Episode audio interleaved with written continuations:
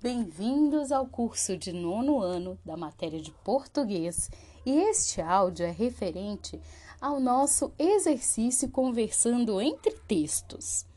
Eu vou ler primeiramente a notícia que foi vinculada sobre o nosso autor, o Antônio Escarmeta. O site é o estadão.com.br.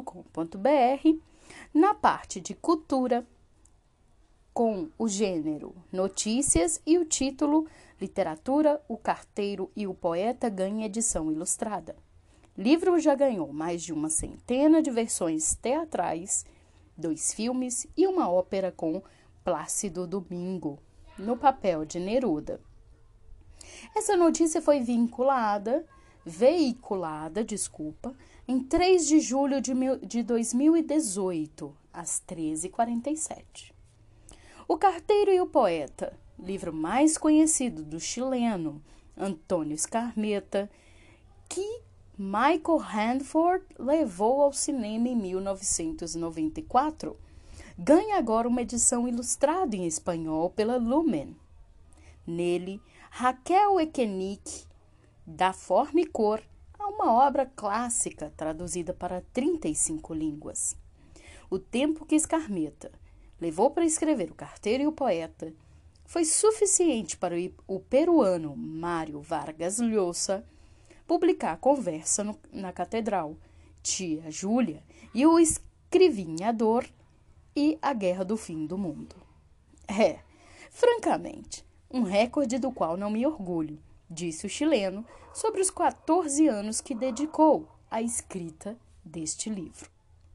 O livro que publicou em 1985 é a história de Mário Jimenez, o carteiro de Isla Negra, uma vila, uma pequena vila de pescadores em que o único habitante que manda e recebe cartas é o poeta Pablo Neruda.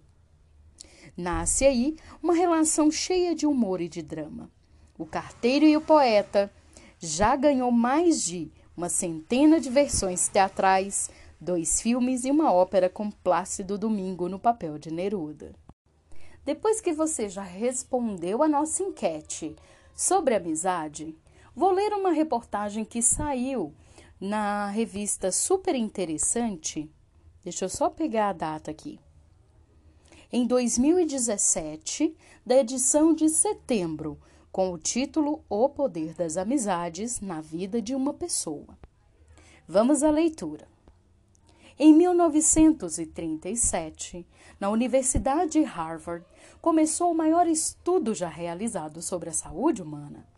O projeto, que continua até hoje, acompanha milhares de pessoas. Voluntários de todas as idades e perfis têm sua vida analisada e passam por entrevistas e exames periódicos que tentam responder à pergunta: O que faz uma pessoa ser saudável? A conclusão é surpreendente. O fator que mais influi no nível de saúde das pessoas não é a riqueza, a genética, a rotina, nem a alimentação. São os amigos.